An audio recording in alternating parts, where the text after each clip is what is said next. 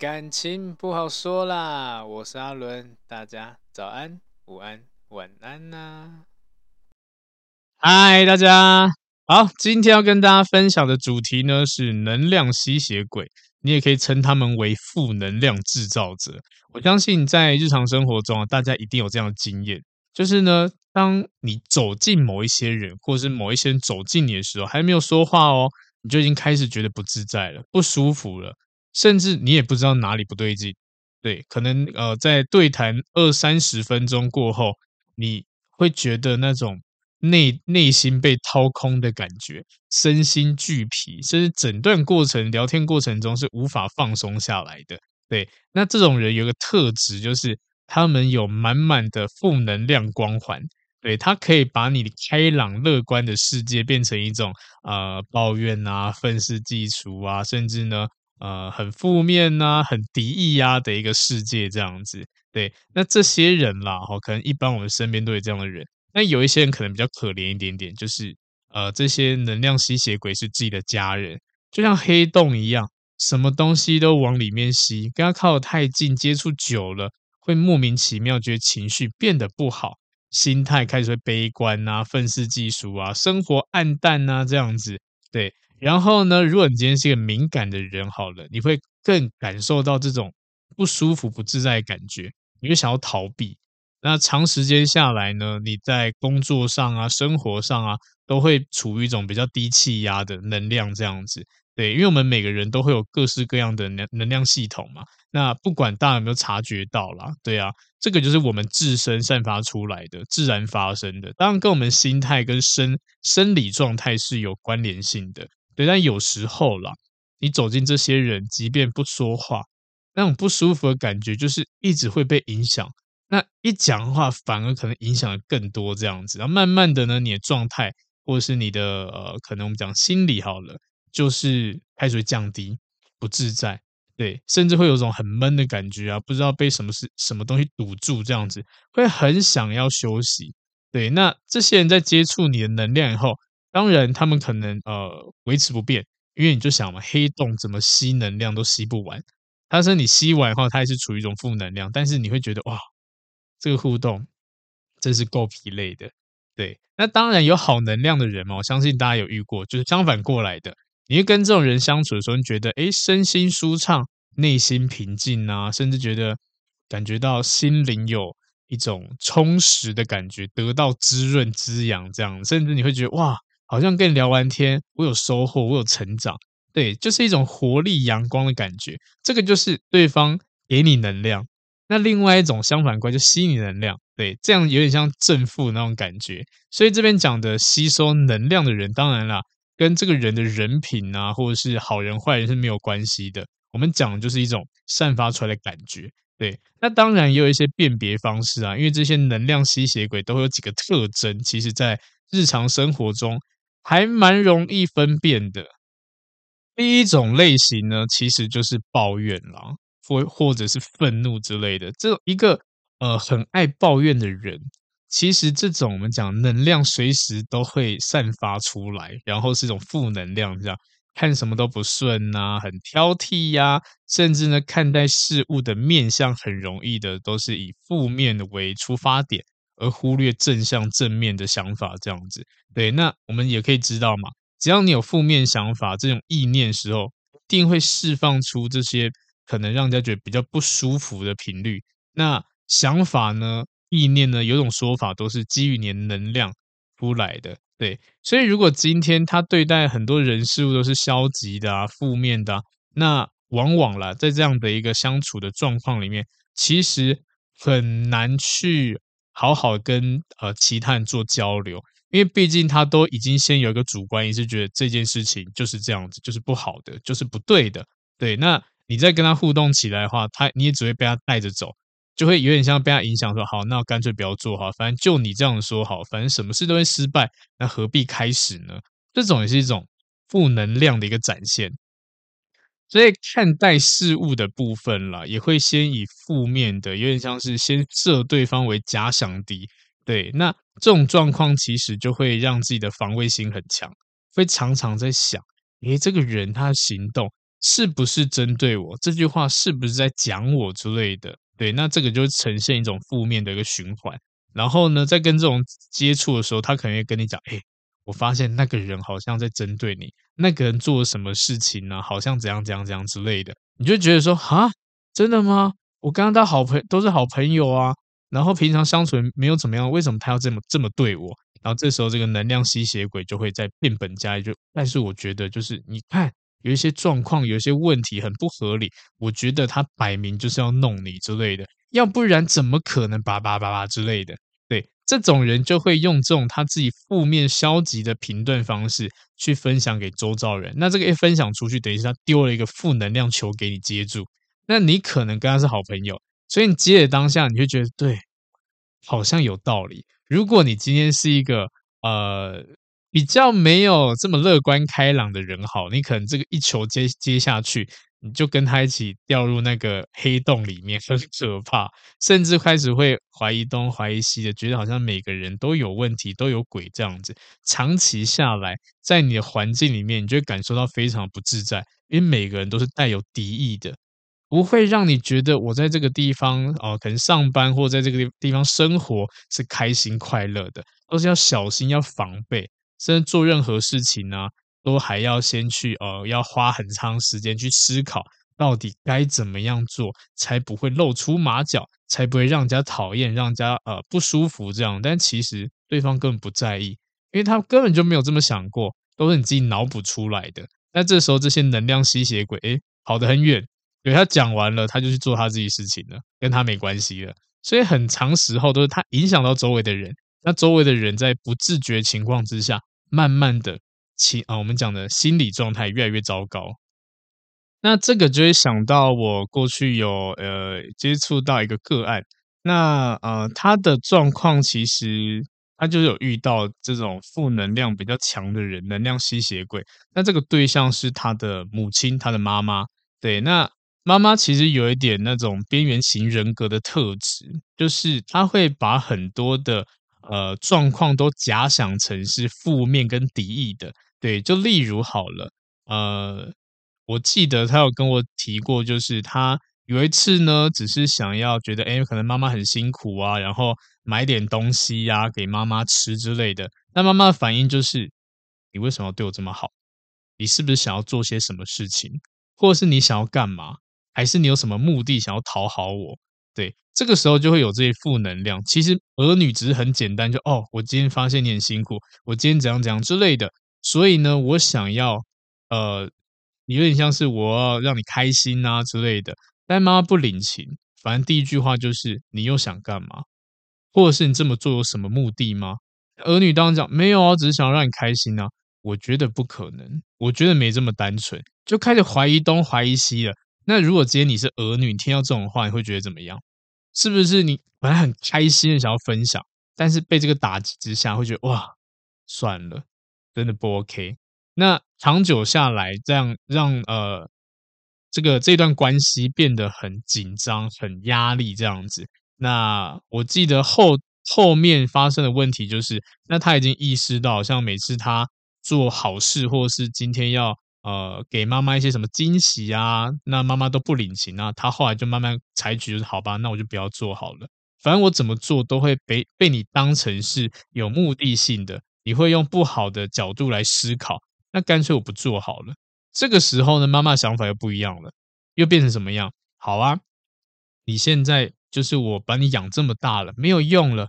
对，现在开始了，以前还会买蛋糕给我吃，还会怎样怎样，现在都不会了。我养你还有什么用吗？就开始又更负面了。不管有做或没做，都会一直被负能量攻击。然后他最后，他这也是为什么他来咨询的原因。他觉得他受不了这个家庭，因为他遇到了这个妈妈。对，那刚好也是单亲家庭，所以基本上呢，呃，妈妈在家里就是要跟他单独相处这样子。长久下来，等于是他要接受妈妈很多的负面情绪啊。很多能量会被妈妈吸收掉，让他可能啦，在呃情绪上面都相对不稳定这样子。那这就很典型的啦，就是一个一直疯狂吸收你能量的类型这样子。不管你做什么，都会被他误解为你是不是想要做些什么。当然，可能会有这种想法呢，都是一个防卫防卫机制。那就我的个案来说，其实也有很多这类型的人，那他们其实不是故意的要这么负面，通常都是过去有一些阴影啊，或被伤害过这样子，所以对待别人就是我们讲保护自己嘛，所以他通常都会先假想对方是不是有一些不好的一些思维，那让他自己心里先做好准备，好去对抗他这样子。因为或许有过去是信任被糟蹋之类的，也是曾经有喜欢的人、信任的人，但是可能呢，在互动过程中，或者是结果不如预期嘛，被欺骗啊之类的，让他们感受到好像不能够再怎么再这么样的嗯相信人，所以就开启他们这种防御机制，会先以负面的。或者是呃不好的地方去开始想这样子，那殊不知搞不好大家根本没有这个意识，就只是自己去脑补这样子。然后呢，除了这些负面的思考逻辑方向以外呢，当然在言语的表达方式会以可能发牢骚啊、抱怨啊、不满啊来作为一个堆叠，一直进攻这样子。甚至严重一点的，还会有我们讲的肢体动作，比如摔东西呀、啊，或者是呃容易激起吵架、愤怒，也或者是故意要讲话很大声啊之类的。对，那这个也是这种能量负能量的吸血鬼哦，他们很容易产生的一种状态。因为用表达方式，其实在展现这种负能量的时候，有很多种模式。那有一种当然就是我们讲肢体的，对。那有一些人也很特别。他可能不是呃冲突类型的，对，那他可能会把这种呃攻击方式转变成攻击自己，攻击攻击自己干嘛？让对方可能会觉得呃压力啊，比如说你你你今天你的另外一半或你的家人或你很亲密人，他开始在自残啊，对自己做一些什么样的事情之类的，那你为了要保护他，你会不会感受到一些压力？你为了要让他。呃，好好的，可能就是生活下去，你可能就要花很多的心思去，可能处理他的情绪，或者是帮助他这样。那长期下来，你是不是能量也被消耗掉了？对，那那呃，随着时间嘛，那这种状况可能会变本加厉。对，因为呢，我们讲的有时候，呃，这些人在做这些事情，其实背后都会有不一样的动机。那有些人的动机是为了要做一个控制的动作。当我今天做这件事情，你就会照着我想要做的事情，呃，你就会照着我想要的剧情去演这样子。对，比如说我今天可能希希望你要早点回家陪我，但是你不陪我，好啊，那我就做一些什么事情来让你可能会紧张、会害怕。那当我做了以后，你真的回来了，慢慢的就产生一种可能它。变成一种他惯用的手法，只要他有这个需求的时候，他就用这种方式来去控制你。慢慢的，你会不会产生一些压力？对，他没有攻击你哦，对，那这种可能也我们也可以称为叫情绪勒索，对，肢体的啊或言语上那样。好啊，那如果你不回来，那我就怎样怎样之类的。所以长时间这样子相处状况之下，负能量一直累积，你的正能量一直被吸收，你好像每天都为了他。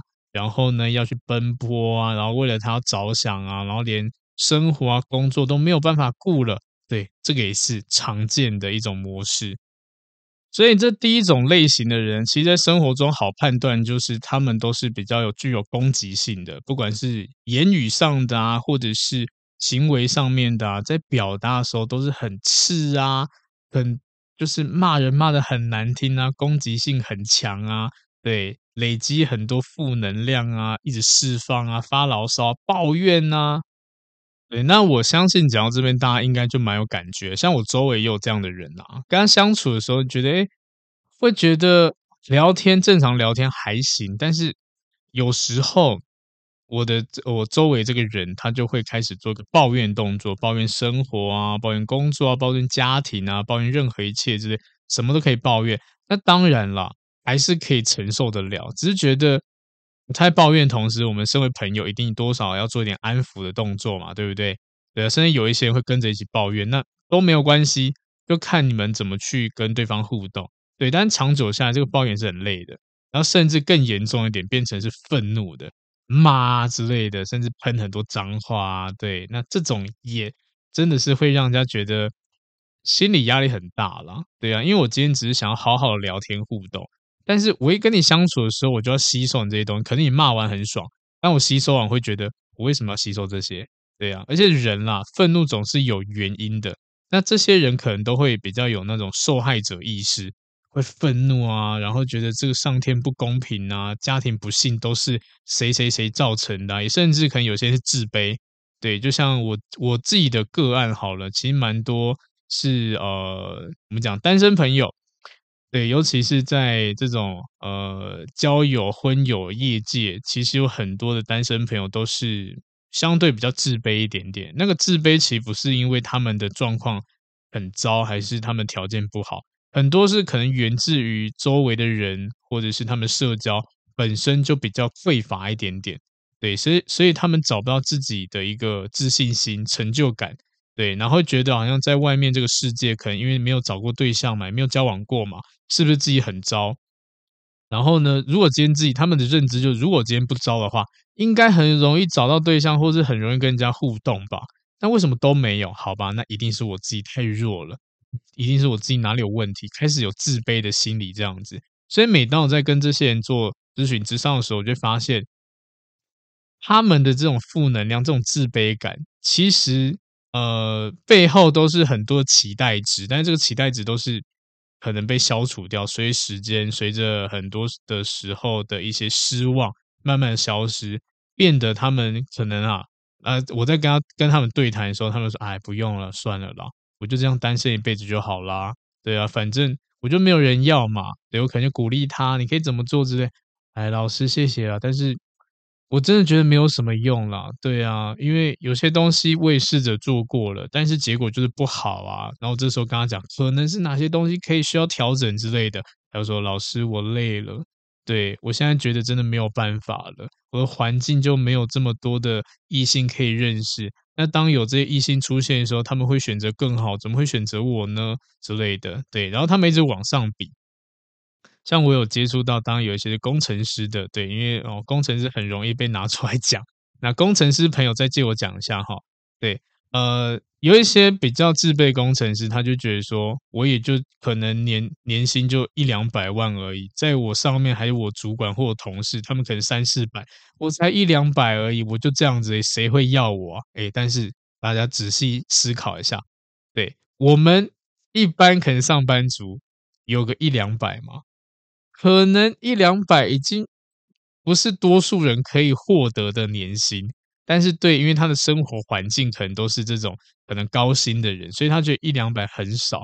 周围的人千万的也有啊之类的，对，像是我呃，才前阵子还才刚咨询过一位，他是呃月收两百万，我觉得哇，真的这个世界，嗯，太。厉害了，很多很厉害的人，但是他们的自卑心就会让他们在跟异性互动的时候，甚至在扩展社交的时候，产生浓浓浓的、满满的负能量，让他们变成能量吸血鬼，一直丢到别人身上，让别人觉得那我干嘛跟你互动？对啊，搞不好真的你的条件不错，但是你的讲话方式会让我觉得我不想要跟你靠太近，因为我不舒服。因为我不想要听抱怨，我想要开心，所以一样的，这个也是可以请啊、大家可以检视一下。我相信很多人，就是现在在听的各位，你们可能也是能量吸血鬼，不见得是别人丢给你负能量，可能你自己也是一个吸血鬼。那这时候要检视一下，你的负能量，你的负面来自于哪边？你不自信吗？还是什么部分？我们去慢慢的去破解它，一点一点来，这样子，对。不要让别人觉得你好像就只是抱怨啊，然后只是会愤世嫉俗啊之类的。对，因为每个一定都会有负面的地方，会有讨厌，会有难过的地方。但是为什么要把它讲出来？这个就是我很很常会呃告诉大家的。因为我们讲社交这个东西，就是要有来有往嘛，对不对？那当我们今天丢出这些负能量的目的是什么？大家仔仔细思考这一点，你丢出去的目的是什么？就像讲话一样，因为很多人会问我说：“哎，老师要怎么沟通？”才会有效。对，其实沟通很多种方式，那我只讲个重点，就是沟通呢，一定势必要有一个好的开始嘛。那再来就是你沟通，你要讲话嘛，你要把话丢出去，把你的想法要去跟对方要开启嘛。但如果今天你这个连开启都不开启，那要怎么接下去呢？简单的说，就是如果你今天的开启的动作是负面的、不舒服的、让人家讨厌的、让人家厌厌烦的，甚至听不下去的。那谁要跟你做后续的沟通？我前面第一句话我就听得不舒服，我干嘛还接接下去？这个就是很多人沟通出现的问题。你可以检视一下，在跟伴侣啊，在跟任何人沟通的时候，你是不是先用负能量去轰炸对方？因为你怎样怎样，所以怎样怎样怎样，对不对？也或者是开始有一些。呃，因为我怎样怎样很难过啊，那都是因为你啊，你刚做了什么事情啊，然后现在好难过，好想死之类，就会讲出很多这种话，很负能量攻击这样，那对方听了会觉得，好啊，你又在怪我啊，那还要沟通吗？什么都我的错啊，就开始两边开始负能量攻击这样子，所以有时候沟通这件事情，要先从我们要在第一句的时候就好好的用呃比较好的方式去做一个开启，也甚至好，有些人会说，诶，我讲话就直接啊。讲话直接不代表这样讲话是对的，而且直接这件事情跟呃讲话好不好听，它是不一样的东西。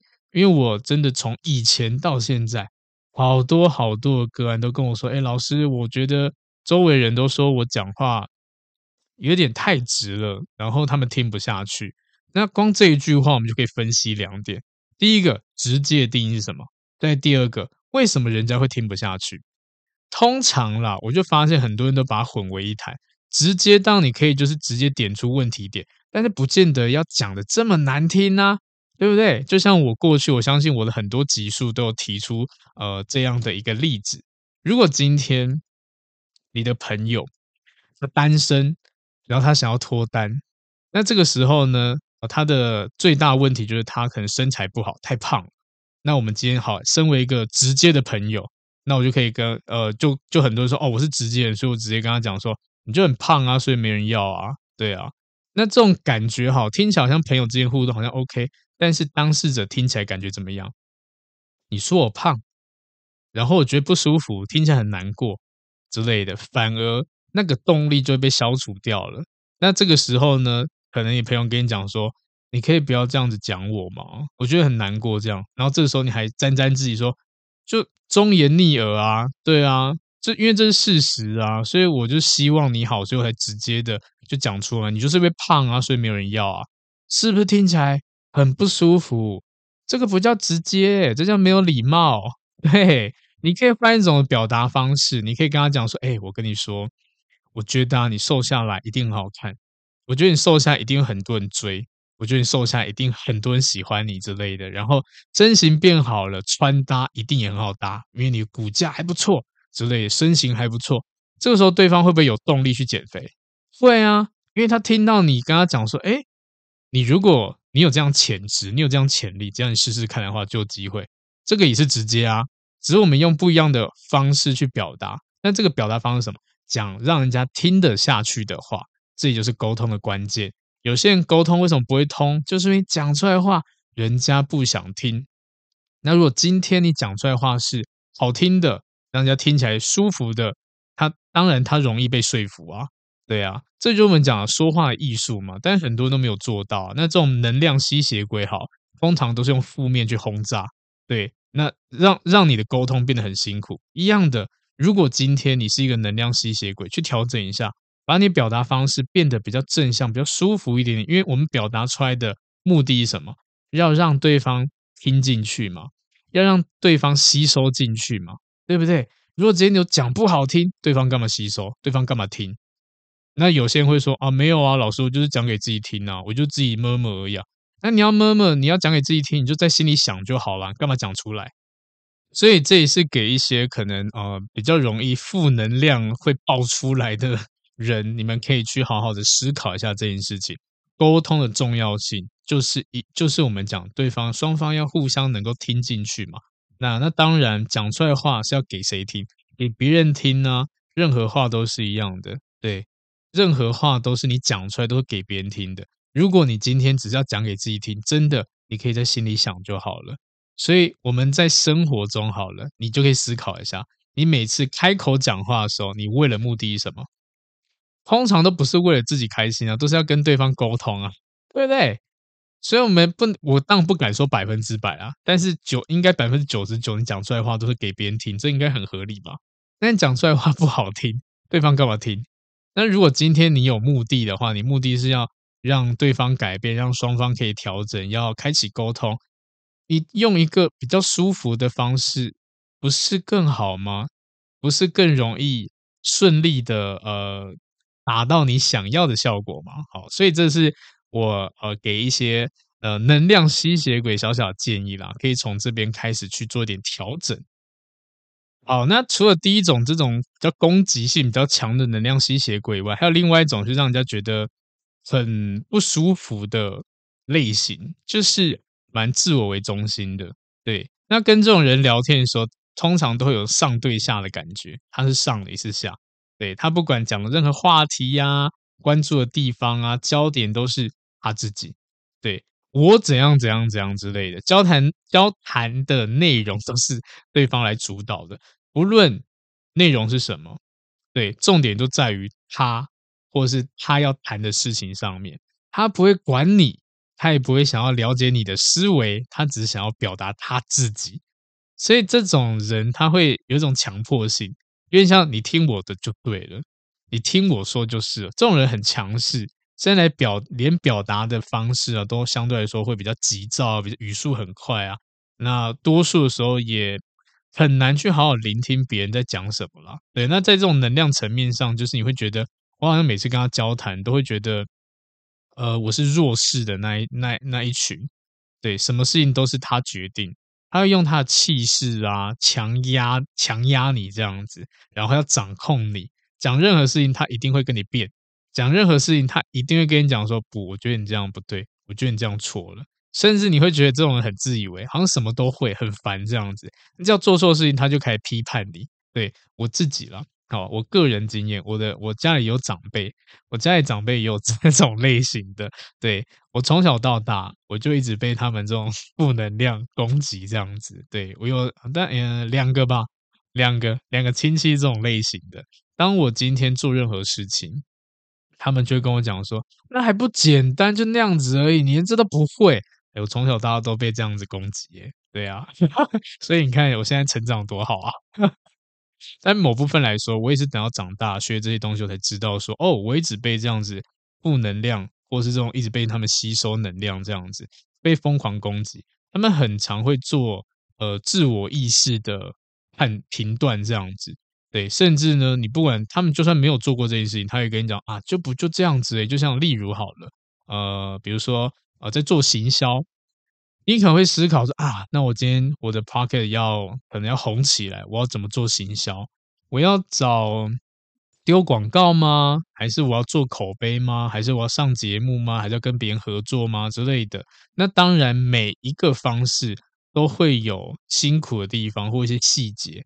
那这种能量吸血鬼，他就跟你讲说还不简单，你就找一个人啊，然后说我要上节目就好啦，或是你今天投放广告，你看你哪一篇 OK，你就砸钱进去就好啦，就这样，好像讲任何一切都很简单，但问题就是没有这么简单，甚至好，我的我的我的长辈好了，哦，就是这一位长辈，他要跟我讲说，哎，那你现在 Pocket 做的不错啊，OK，那你要更多的话，那你就丢 YouTube 啊，或者是。丢放其他地方啊之类，我就跟他讲说，可是我就是不会剪辑，我也不会做影片之类，我就是音档而已。这样，他说啊，不简单，就丢上去而已。我那时候觉得，哦，或许是这样子吧。当我今天想要试着要把我的 Podcast 的音档丢到 YouTube 上面，就发现没有这么简单，因为它不能放音档啊，它要把它变成影片档，所以我还要转档，然后转档以后我还要去编文字之类的，让人家看得懂，那就觉得哇，够烦的。本来我可能录一集就直接录完就直接放上去，但是我变成要转到 YouTube 的时候，我还要去做其他的东西。但是这个长辈他只提出一句，就我就这样子啊，丢上去而已啊，还不简单？我就觉得 OK，好的，真是谢喽。对，所以长期下来会觉得在跟他交谈的时候会有这个负担，对，他会有一些很自以为的表达方式，会想要掌控你，或者是想要丢给你一些他觉得对他来说是小事的事情。那最有趣的地方就是他们自己也不会做，但是他们会讲的好像很厉害一样。对，所以这种人啦，对在众人的时候呢，当然啦，我的建议就是能跑就跑。这样会不会有点太这个这个招数有点太烂？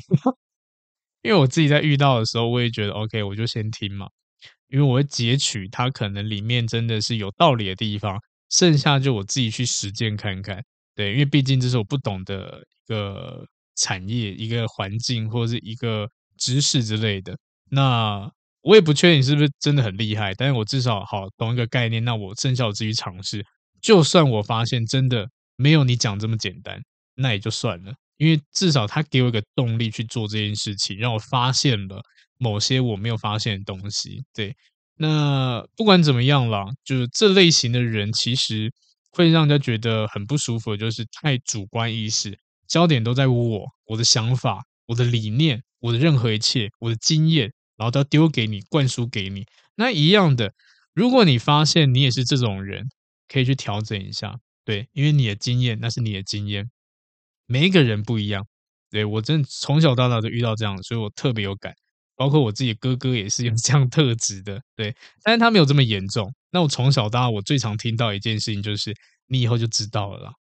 他很喜欢用他的经验来压我，他比我大三岁，对，所以呢，就像小时候都会有一个阶段阶段，比如说，呃，我国小毕业，我要上国中。那他就已经国中毕业要上高中了，所以他等于是要跳下一阶了。我才刚进入他这一阶，那他一定会因为好意嘛，会交代我一些可能生活中或者是课业上面的东西啊之类的，或相处上面的。那他就会讲，我可能会觉得，可是我觉得我不会遇到。这时候他丢一句，你以后就知道了。但我也可以跟跟大家讲，他从小到大跟我讲的这一句话，就是你以后就知道的这些事情，我从来没有遇过。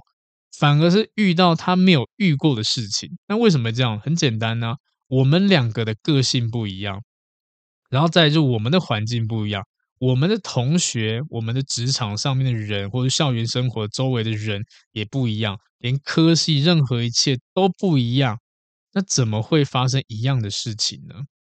这一件事情就很有趣，对，所以很多人都会用他经验来打压你。用经验来攻击你，哈！如果你今天是很喜欢用经验来去压人的，呃，收敛一下，啊，收敛一下，因为时代在改变，时局会变，人事物也会变，每个人的个性特质也会变。你可以分享给他，但是不能把这个当做圣旨。也有一些这种类型自我为中心会觉得啊，我讲这个就是。圣旨啊，就一定会发生这种事情了。好，那就你就不要这样做，讲就对了，就这样就对了，就是很烦。对，所以这也是跟大家分享的。但是还是还是要讲一下，就不可否认啦，他们讲这些话也是为了我们好啦。对啊，所以他们只是用表达方式比较不讨喜，但他们背后意也是担心我们受伤，然后呢，有点像让我们先预防一下之类的。对，那我觉得出于本意，这个是好的。就只是表达方式，当然可以再调整一下了。OK，然后这是第二种，在第三种呢，隐性的这种人呢，比较呃，我觉得相对来说，他会让人更焦虑。那这种隐性的呢，通常他不会像前面两种是比较显性的，会有攻击性的啊，言语上的啊，肢体上的啊，表达会很明显是负面的。这种隐性的人呢，识别是有难度的，对，他可能话不多啊，也也不会抱怨啊，甚至在谈话的时候也会聆听你啊，关注你的感受啊，然后他也不会去主导任何话题，也不是强势的人，但是他们有个特色，就是他们内在相对来说好像比较弱势一点点，那种弱势的感觉是让你产生那种同情心、怜悯，想要帮助他们这种。也是吸收能量的，也是能量吸血鬼。那怎么样吸收呢？它会让你呃关注他，在他们的关系模式里面，他们就像一个婴儿，需要被呵护啊、被关心啊、被照顾啊，那一样的嘛。在这个模式里面，不管由内而外，他都需要你的陪伴，你的关心、你的照顾，对，那你是不是会累？那当他真有需要的时候，你就拼命的给帮助他，这样，那一样的，就像为什么很多这现在这社会很多什么妈宝啊之类，也是这样养出来的。也甚至可能我们讲的，呃，养出公主病啊，王主王王子病，王主病这种，王子病也是这样养出来的。对，因为他们就一直提提出他们的需求，那你会觉得啊，我身为这个身份，我应该要给予他们想要的东西，想要的关注这样子。那长久下来，一样的，为什么养坏？他只要动动嘴，他就可以得到他要的，那他这样子生存就好啦。他为什么要努力呢？他就这样子做就好啦，然后长期之下，在这种呃可能温室里面好了，他的很多能力就会下降。那当他下降的时候呢，他会呃因为社会在变嘛，他就需要去迎合这个社会，但又发现我能力不足，这时候怎么办？再去跟你索取，让你帮助他。那慢慢的长久之下呢，他会越来越弱势，然后你会越来越疲累。那也也因为你没有发现他在吸收你的能量，你反而会觉得哦，责任心，我应该要这么对你做，我应该要怎样怎样之类的，好累好累哦，对，所以你就会一直拼命的给予他，因为他需要就给予，做任何事情也就给予，甚至大事小事，有些小事好了也给予这样子，对，然后可能华人社会有像台湾好了。在呃相处过程中，尤其是男生好了，男生因为从小到大被训练成就是你要对女生好啊、贴心啊什么之类，所以吃点苦啊、吃点亏都没关系这样子，然后就会养出一批的男生，就是这种拼命给予、一直给、一直给的类型这样子。对方挨一下就哦好，那我要怎样怎样怎样，然后可能就是去便利商店买个饮料一瓶啊很重，我帮你拿这样子。你在养婴儿是不是啊？对，会有这种感觉。对，那当然有些时候可能不是对方提出来这个需要的这个需求，只是容易啊、可能台湾男生容易去献殷勤，所以就会过度的用这种方式，想要让对方产生好感度。这样，但是我可以说，这个方式呢，它不会是最好的行为，对，反而会有点像是埋下你们未来感情不稳定的。一个因子这样子，如果对方真的需要帮忙的话啦，你可以去帮，但是不要连那些不需要帮你，好像也要凑一咖这样子。那你被吸收能量，你活该。我这样讲会不会太贱？但是这个真的是很容易会养出这些人嘛。对啊，那男女都是一样的。有时候我们爱一个人都会想要付出，但当你今天付出太多了，你就觉得你真的在养婴儿，一个巨婴这样子，好累哦。对，但如果你今天能量很好的话啦，其实你为什么会这么做？是因为你享受关心跟照顾他的过程，有点像是满足自己的一个需要。自己需要什么？我们需，我们也喜欢被人家需要啊。所以对方需要我照顾他，OK 啊，没有什么问题啊。但是如果今天你不可能一直处于一些能量比较好的状态嘛，比如说好，你可能现在工作生活都很顺利，家庭也顺利。那你谈恋爱自然而然会相对说比较健康一点点，或是比较正能能量一点。但你又被裁员，你可能家里有吵架，或者是你可能遇到什么事情，然后你还被这样索取，你的能量就已经很降低了，然后还一直要去做一些可能会让你很疲累的事情，你怎么能够好好的健康的相处下去？然后长期下来，你真的就是一直被消耗这样子，对啊。所以呢，不可否认啦，我们人呐、啊，呃。还是会比较偏向喜欢这种比较阳光、正向、开朗的人啊，或跟这种高能量人交朋友啊，对啊，那一样的，为什么这些人能够成为高能量的人？就是因为他不会因为那一点的不开心，然后呢把它放大，然后把它当做是一辈子就是这样子。对，因为有一些人他觉得说，哦，我可能这次失败，这就真的是经验。那当我今天经验累积，可能下一次还会失败，但是至少不会这么痛。对，会有这种感觉，所以我，呃，我记得我过去有听过一个企业家，他他有问问了，呃，可能一个问题这样子，然后呢，那个时候我在我也在思考这个问题，他问就是，如果今天呢，呃，如果今天我把你从，呃，你你从悬崖下，呃，上面掉下去，然后呢，你知道这一掉可能就直接掉到谷底这样子。对，那是第一次。那当你第二次的时候，你从悬崖上面掉，又又掉下去了。那这个时候你在中间过程你会做什么事情？可能有些人会想说，好吧，可能要再重新再来了，那我就摆烂，我就让我掉下去之类的。对，那有一些另外一种想法，就这个企业家的讲法就是，好，可能啦，我们要做的事情就是让自己的伤害伤伤害减到最低。你知道你会掉下去，但是基于之前的过去的经验，你怎么样让自己伤伤害减到最低？这时候你可能在掉下去的过程中，你会试着可能呃抓周围的树枝啊、树叶啊，任何一切东西，让你不会掉到这么低。虽然你会往下掉，但是不要让自己伤的这么重，或是一些保护措施嘛，对不对？比如说下坠时候头朝地呀、还是哪边朝地之类的，这个就是他提出来的。我们每一次经过一些失败的时候啊，都可以去把它吸收起来。虽然下一次还是有可能会失败，但至少下一次不会这么痛。你也可以慢慢的找到方式让你成功。对，这个就是那个企业家他提出来的。我觉得，哎，好像也是在感情里面是这样子。很多人会觉得说啊，我今天分手了，然后呢，呃，痛彻心扉，然后遇到一段感情很难过、很糟糕，下次不要了。为什么不要？你不会这么衰，又遇到一个不好的人；你不会这么衰，又再发展一次不好的感情。对，这个时候我们就要吸取这一次的经验。看怎么去做这个调整，这才是重要的。对啊，慢慢的，当你有这个思维的时候呢，你的能量就会相对比较正向一点点，看就是未来光明面啊，希望这样，而不是负面的，一直负能量在那边堆堆叠这样子。对，那慢慢的人家会比较喜欢跟你交往，跟你交流这样。那有了人脉，然后任何一切当然就相对比较顺利啊，相处啊，感情啊。都会舒服很多，而且这种高能量状态，其实内心往往都是相对平静的，对，所以别人跟你在一起的时候会觉得很舒服。一样的，如果今天你发现你是一个这种比较低频的、比较负能量的人，那不可否认，这一定影响到周围的人跟你互动。所以，如果今天你真的是在社交上面，或者是在可能单身很难脱单，有这样的问题，你就要去思考一下，你是不是在思想方面，或者是呃这呃很多的。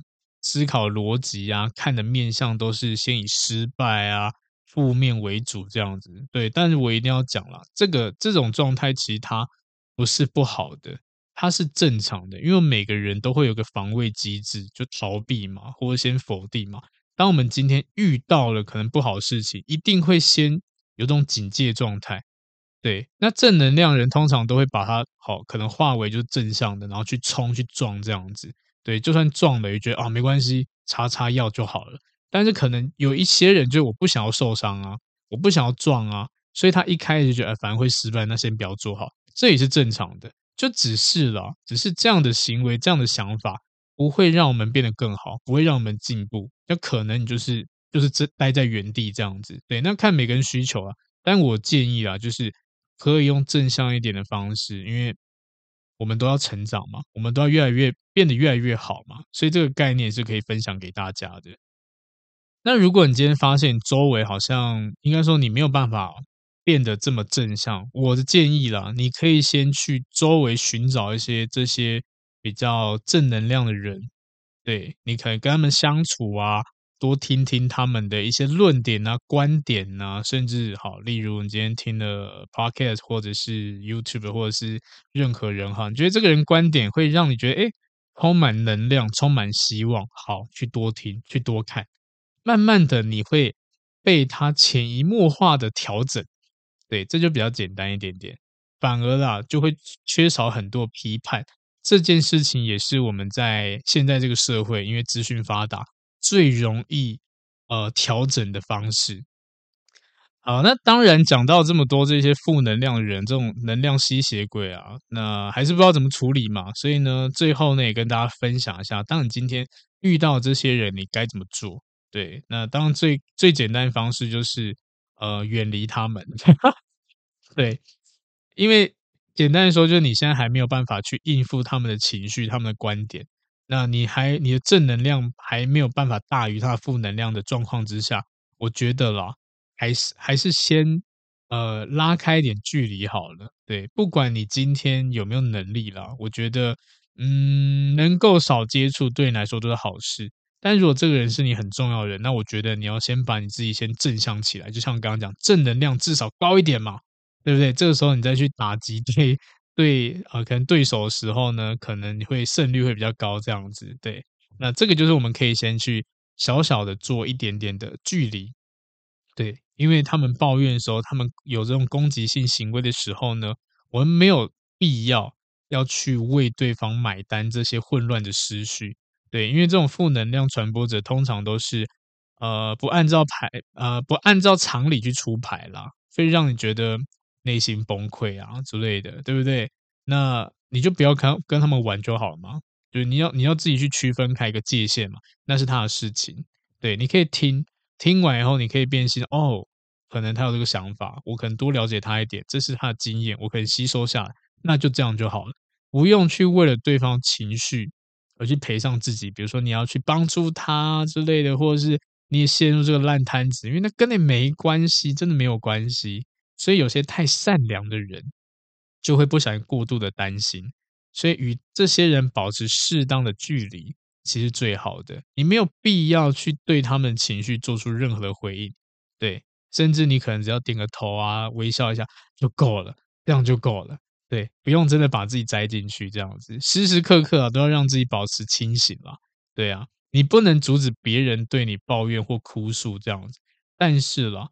你应该要清楚的知道他的立场跟你的立场是什么，因为有时候你会发现立场是什么，他现在状况很难过、很痛苦，但是呢，你自己状况也没有好到哪里去，你根本就没有时间去照顾他们，那你干嘛要淌这个浑水这样子，对不对？没有必要，因为那是他的事情，你能够做的可能就好了。我们讲最简单，就我可能就是呃借你，可能当一个垃圾桶去丢这些情绪，这样丢完以后耍结束。你丢完了，你舒服。那我的话，我可能处理完你这些，听完以后，OK，我继继续做我的事情。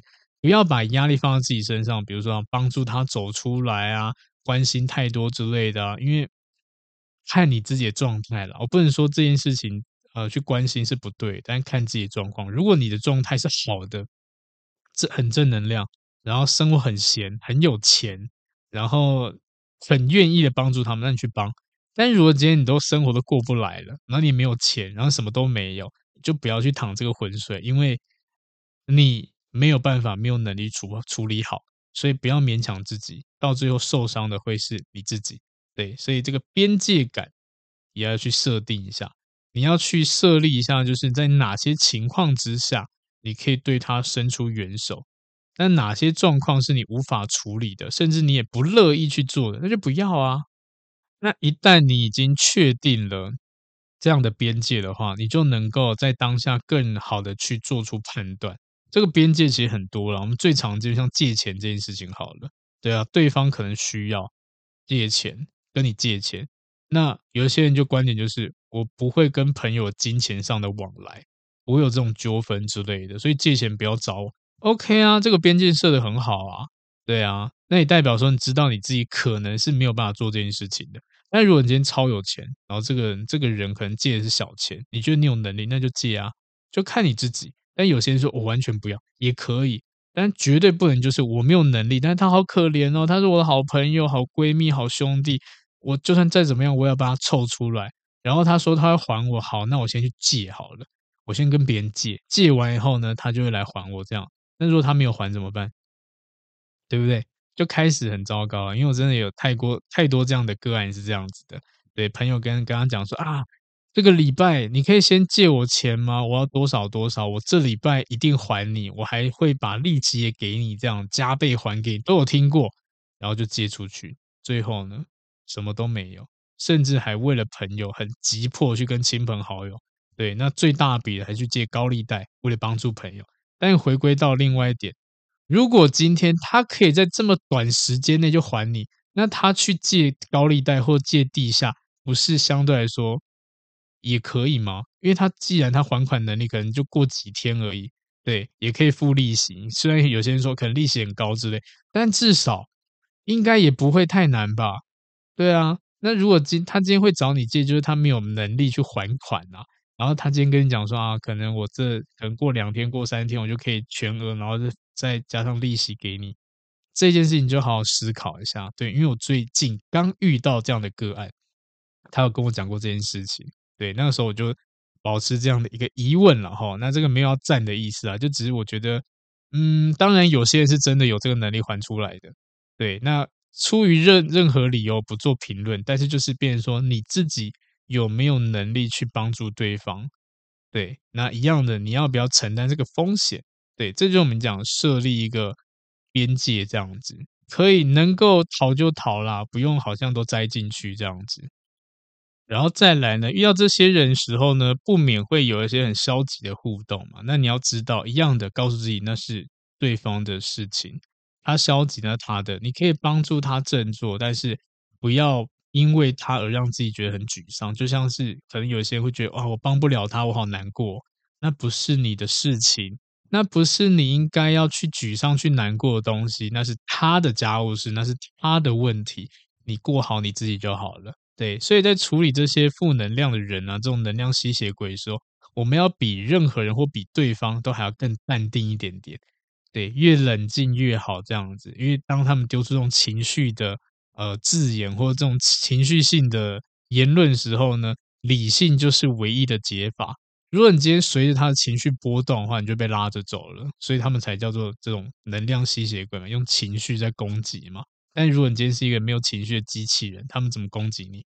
对啊，情绪勒索也没有用啊，因为你根本搞搞不懂啊，你根本感受不到啊。他觉得哦，好难过，好想死哦之类，然后然后你可能就会哦，好，那不要了，不要死了。对啊，死掉好好痛苦啊。这世界上还有很多很美好的事情。他觉得哈，你竟然。跟我分析起来了，你没有在管我，对，那当然这是一个解决方式，但是相对来说理性淡定一点点，然后最后呢，让自己好好的去休息，因为不可否认，社会中一定会有这些能量吸血鬼存在，任何环境都会有，任何的可能他们在出现在你的工作啊、学校啊、职场上啊、家庭啊，任何一切都是有的，对，好好让自己休息一下。因为有时候啦是无法避免的，那能够嗯能够让自己多休息，重新补充，尽量去。对，你也可以选择性的去选择对象，因为如果今天势必要遇到的话，你可以自己去选择。嗯，然后其他时间让自己可以好好的静下心来，重新调试，做自己喜欢的事情，这样适当做休息，你的心理跟生理呃状态都好了。你才可以面对更多的负能量跟更多的能量吸血鬼，哈哈。对，那这个当然就是一个调试的方式啊。那一样的这一集呢，如果你发现你周围都是这样的能量吸血鬼，或是你的朋友、他的情人或他的家庭或他周围的人也有这样的特质，你可以分享给他们听。那如果你今天发现，你的朋友他本人就是能量吸血鬼，你也可以给他听。所以你自己也是能量吸血鬼，就是每天听，哈，每天洗脑自己，让自己好好去改变，让自己变得更棒、更正向一点点。对，那慢慢的呢，大家这个世界会越来越美好。对，这个是不是有点太远大的目标了？但我觉得啦，在大家如果心态调试 OK 的话，其实基本上在这个环境、社交，任何一切都会顺利很多。所以我们试着努力看看，OK。好，那今天这一集呢，就跟大家分享到这到到这边。好，那么下次见喽，拜拜。嗨，不知道大家喜欢今天的主题吗？如果呢，你觉得内容不错，也欢迎分享给需要的朋友哦。